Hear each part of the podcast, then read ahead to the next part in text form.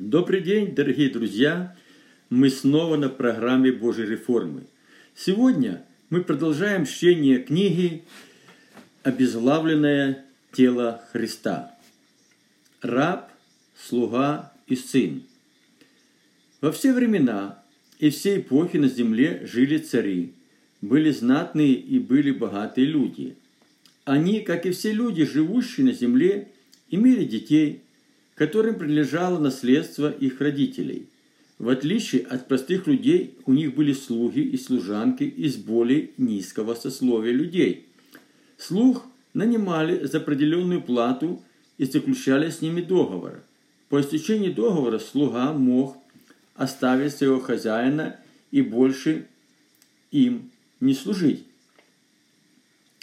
По обоюдному согласию между хозяином и слугой – Хозяин мог поделить, продлить контракт, и слуга продолжал служить в доме своего хозяина. Слуга не был собственностью хозяина, и хозяин не имел права обращаться с слугой по своему усмотрению. В контракте были определенные правила, и на основании этих правил хозяин мог предъявить слуге свои требования. Если еще одна категория людей, не имеющих никаких человеческих прав – это люди, принадлежащие себе. Они однажды попали в рабство и стали достоянием других. Это люди, не принадлежащие себе. Они однажды попали в рабство и стали достоянием других людей. Давайте на основании Библии рассмотрим эти три категории людей.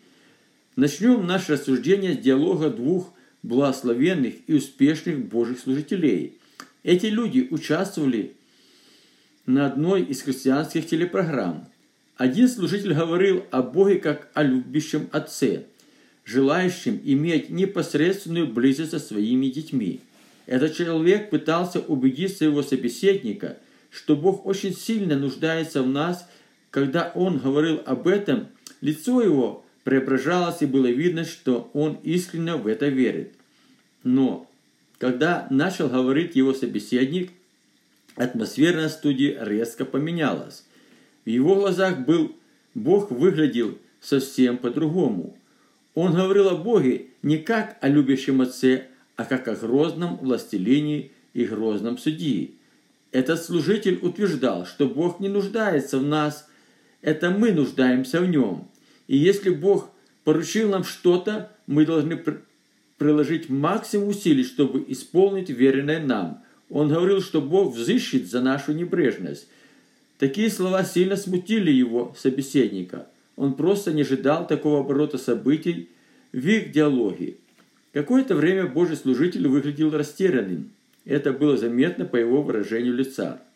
Этот человек не мог сразу найти нужные аргументы, чтобы возразить своему собеседнику. Но затем собравшись мыслями, стал ревностно оставить принятую им позицию и утверждать, что Бог нуждается в нас. Диалог между двумя Божьими служителями натолкнул меня на размышления, с которыми я хочу с вами поделиться. Один служитель рассуждал с позиции мышления сына, знающего, любящего отца. Другой же служитель имел мышление раба или же мышление слуги, нанятого его господином. Но несмотря на расхождение в взглядах, они были очень ревностными Божьими служителями, полностью посвятившими свою жизнь на служение Богу. Наш рабский образ мышления не может изменить божественную истину, утверждающую, что мы не наемники, а Божьи дети. Только извращенное наше мышление лишает нас благословений, предназначенным нам Богом. Хорошим примером этому является причина притча о блудном сыне. В этой притче приводится грань между положением сына и положением раба. Один из сыновей взял свое наследство и ушел с отцовского дома. Из-за своего праздной и развратной жизни он все расточил. И когда его жизнь пришел кризис, блудный сын решил вернуться в отцовский дом, но уже не на положение сына, а на положении наемника. Пришедший в себя сказал, Сколько наемников у отца моего и забыточествует хлебом. А я умираю от голода. Встану и пойду к отцу моему и скажу ему, «Отче, я согрешил против неба и пред тобою, и уже недостоин называться сыном твоим. Прими меня в число наемников твоих». Лука 15, 17, 19. Мне бы хотелось обратить ваше внимание на исповедание блудного сына после кризиса в его жизни. В свое время этот человек находился на положении сына – Находясь в доме отца, он ни в чем не нуждался, но, возлюбив нынешний век, он покинул отцовский дом. Блудный сын, трудные для него времена, вспомнил о наемниках, которые в доме отца его не испытывали никакой нужды. Зная, как благ и милосерд отец его, он решил вернуться с глубоким покаянием своему отцу. Блудный сын понимал, что быть наемником в доме отца несравненно лучше, чем являться сыном, находиться вне отцовского дома. Притча о блудном сыне имеет прямое отношение к верующим Сына Божьего, призванных в Божье Царство. Дом Небесного Отца – это Церковь Иисуса Христа. Мы, будучи детьми Божьими, живем в этом доме. В Божьем доме живут и слуги. Они, как и Божьи дети, пользуются всеми благами Небесного Отца. И если прочитать до конца эту историю, мы видим, что старший сын всегда находился в доме отца. Вместе с наемниками тяжело работал на отцовском поле. Но давайте не будем опережать события и продолжим наше суждение по данной притче. Встал и пошел к отцу своему. И когда он был еще далеко, увидел его отец его и жалился, и побежал, пал ему на шею и целовал его. Сын же сказал ему, «Отче, я согрешил против неба и пред тобою, и уже недостоин называться сыном твоим. Отец сказал рабам своим, принесите лучшую одежду и оденьте его, и дайте перстень на руку его и обувь на ноги. И приведите откормленного теленка, закалите, станем есть и веселиться. Ибо этот сын мой был мертв и ожил, пропадал и нашелся. И начали веселиться. Луки 15, 20, 24. Позиции религиозного мышления – Падший верующий – это отступник. Такой человек не достоин находиться в Доме Небесного Отца даже на положении слуги. Иисус Христос в притче о блудном сыне представляет нам Небесного Отца таким, каким Он является на самом деле. Блудный сын – это верующий отступник. Такой человек больше не находится в Божьем доме. Но даже тогда, когда верующие на время и отступили от Бога, Бог по-прежнему называет их своими сыновьями и дочерями – Дальнейший сценарий этой притчи показывает, что Бог Отец долготерпелив и многомилостивый своим блудным сыновьям. Бог далеко не безразличный к своим детям, оступившим на пути и попавшим под власть дьявола. Божья любовь к нам безгранична. Бог не только принимает наше покаяние, но и покрывает свою любовь все наши согрешения. Когда верующий, как блудные сыновья, возвращаются в отцовский дом, Бог и все небесные ангелы радуются. Вернувшись в отцовский дом, падшие верующие пользуются таким же привилегией, как и все остальные верующие, которые никогда не были в выступлении. Позицию блудного сына можно рассматривать с нескольких сторон. С одной стороны, исповедание блудного сына говорит о его смирении при своим отцом. В своем смирении блудный сын не искал для себя выгоды, но желал на любых условиях вернуться в отчий дом и всегда быть в присутствии Отца. Но если рассматривать его исповедание с другой стороны, можно увидеть в этом ложное смирение, которое противоречит Божьему определению о его детях. Независимо от жизненной ситуации, какой оказались верующие, рожденные от Бога, они всегда остаются Божьими детьми. Бог никогда не предусматривал обратного процесса. Было бы очень странно для родителей, если бы их дети сказали им, что мы не ваши дети, а ваши слуги. Родители были бы в недоумении и приняли это за неудачную шутку. Многие верующие пользуются, позволяют себе подобным образом шутить с Богом, выдавая это за неоспоримую истину. С таким исповеданием мы сами ставим себя на положение наемника – а иногда занимаем место раба. А это хорошо видно, и это хорошо видно на примере второго сына, который всегда находился в доме отца и верно ему служил.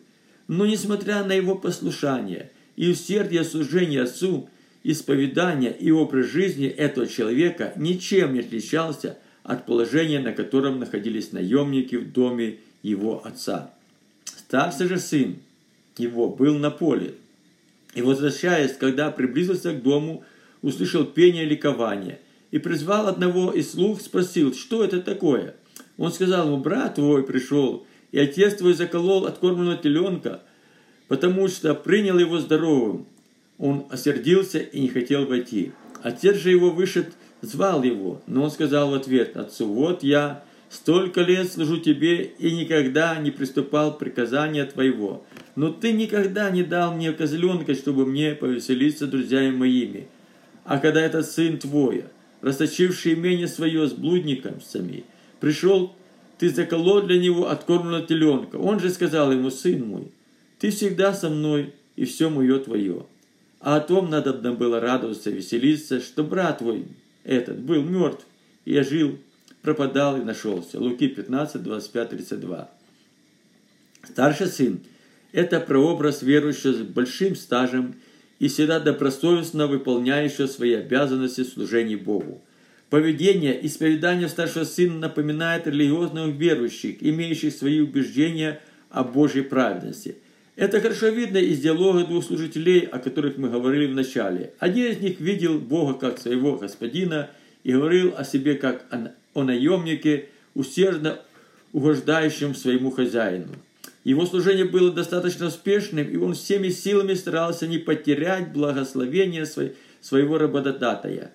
Но этот человек не заботился о самом главном. Он не искал близких отношений с Богом, так как не видел себя сыном, а видел себя наемником. Верующие с таким исповеданием много теряют. Своим поведением и своим исповеданием эти люди похожи на старшего брата блудного сына. Они больше сосредоточены на своем служении, а не на Божьей справедливости падшим верующим. И когда видят, что Бог принимает обильно, благословляет и восстанавливает служение падших верующих, они не согласны с этим и огорчаются – эти люди будут постоянно роптать пред Богом о вопиющей к ним несправедливости. У них нет никакого стремления быть в общении с Богом и вместе с другими верующими радоваться в Божьем присутствии. Будучи Божьими детьми, такие верующие ничем не отличаются от наемников, работающих за плату, установленную хозяином. Верующие с исповеданием наемников не могут использоваться полную меру благословениями, предназначенным им Богом. Их исповедание построено не на обетованиях для Божьих детей, а на договоры для наемника. Давайте еще раз вернемся к диалогу между двумя служителями и рассмотрим одну немаловажную деталь их беседы. Первый служитель говорил, что будучи Божьими детьми, верующие должны знать его желания как в своей жизни, так и в своем служении. Как дети Божьи мы обязаны постоянно стремиться к общению с нашим Небесным Отцом. Он утверждал, что в своем служении нам необходимо во всем придерживаться воли Небесного Отца. И его собеседник неоступно утверждал другое мнение и говорил, что для Бога это не так важно. Этот человек планировал свое служение следующим образом. Прежде чем принять какое-либо решение, он выносил его на братский совет. И если братья не поддерживали его мнение, этот вопрос выносился на членское собрание – Спорное решение церковь принимала путем голосования. Позиция пастора строилась не на Божьих откровениях, а на мнении большинства членов церкви. Этот человек говорил, что церкви дана власть Богом принимать любые решения, и на это у него были весомые аргументы. «И я говорю тебе, ты Петр, и на этом камне я создам церковь мою, и врат ада не долет ее, и дам тебе ключи Царства Небесного, и что свяжешь на земле, то будет связано на небесах, и что разрешишь на земле, то будет решено на небесах. Матфея 16, 17, 19. Что, все, что написано в Библии, это неоспоримая истина. И мы не будем ставить под сомнение сказанное Иисусом Христом апостолу Петру. Давайте рассмотрим этот библейский текст без каких-либо предвзятостей к своим убеждениям. Это поможет нам увидеть истинный смысл в словах Иисуса Христа в общении с апостолом Петром. Иисус Христос утверждал Петра в служении первый апостол, называя его камнем. Иисус Христос вручил Петру ключи Царства Небесного, вложил на него ответственность за церковь. Это слово было сказано непосредственно к апостолу Петру. Только один апостол Петр получил полномочия власти принимать решения на земле, которые будут утверждены Богом и на небе. Иисус Христос давал такое повеление другим апостолам. Беседе с Иисус Христос давал такое повеление другим апостолам. В беседе с своими учениками о Царстве Небесном Иисус Христос уже утверждает противоположное, сказано апостолу Петру. Если вы вырвать из контекста только один стих из всего послания, всего сказанного Иисусом Христом, своим ученикам это и будет выглядеть так. Но если детально разобрать то, о чем говорит Иисус Христос, мы не найдем никаких противоречий. Если же согрешит против тебя брат твой, пойди обличи его между тобой и им одним. И если послушает тебя, то приобрел ты брата твоего. Если же не послушает, возьми с собой еще одного или двух, дабы устами двух или трех свидетелей подтвердилось всякое слово. Если же не послушает их, скажи церкви. А если церкви не послушает, то да будет он тебе как язычник и мытарь. Истинно говорю вам, что вы свяжете на земле, то будет связано на небе. И что разрешите на земле, то будет решено на небесах. Истинно также вам, что если двое или согласятся на земле просить о всяком деле, то чего не будете просить, будет им это самое небесное. Ибо где двое или трое собраны во имя мое, там я поради их. Матфея 18, 15, 20. Вырывая из контекста отдельные стихи Библии, мы можем утверждать записанное в этом месте Писания как Божью волю для нас. Но это не всегда является истиной, чтобы прийти к правильному заключению, необходимо внимательно прочитать весь библейский текст, с которым связан этот стих, вырванный из контекста. Беседа с учениками Иисус Христос говорил о Царстве Божьем, возлагая правила и законы Царствия Божия. Прослеживая внимательно сказанное Иисусом Христом, мы видим, что вначале Он говорит о отношениях между верующими в церкви, которая еще не была. Это было сказано и нам, верующим последнего времени. Принятое нами решение на земле утверждается на небе только в том случае, если это решение принято в соответствии с Божьей волей для нас. Церковь Иисуса Христа имеет власть от Бога связывать и разрешать любое дело, но только на основании обетований Божьего Царства. Если мы связали или разрушили на земле утвержденное Богом, оно на земле, на небе, оно никогда не будет связано и разрушено на небе. Это относится к нашему молитвенному исповеданию. Молитва согласия в соответствии с Божьей волей для нас всегда приносит ответы от Бога. Стоять в вере – это стоять на основании Божьих обетований, а не стоять на основании своих убеждений и своих желаний. Учение Иисуса Христа и учение первых апостолов – это основание нашей веры и нашего исповедания. Мы должны принимать решения, отражающие только Божьи цели, а не наши. Церковь нашего времени должна неоступно – придерживаться учения апостолов, иначе мы на себя навлечем много различных жизненных и духовных проблем. Ибо угодно Святому Духу и нам не возлагать на вас никакого бремени более этого необходимого. Деяние 15.28. Притчи о блудном сыне мы видим еще одну категорию людей, находящихся в доме отца. Это уже не дети с исповеданием наемников, но наемники, нанятые на службу. Они не только не пользуются правилами детей – но и не имеют их. Таких людей относят к категории верующих, регулярно посещающих церковь и даже занимающихся церковной деятельностью. Но большинство из таких верующих не рождены свыше. Они не знают Бога как своего Отца и стремятся иметь познание о Боге.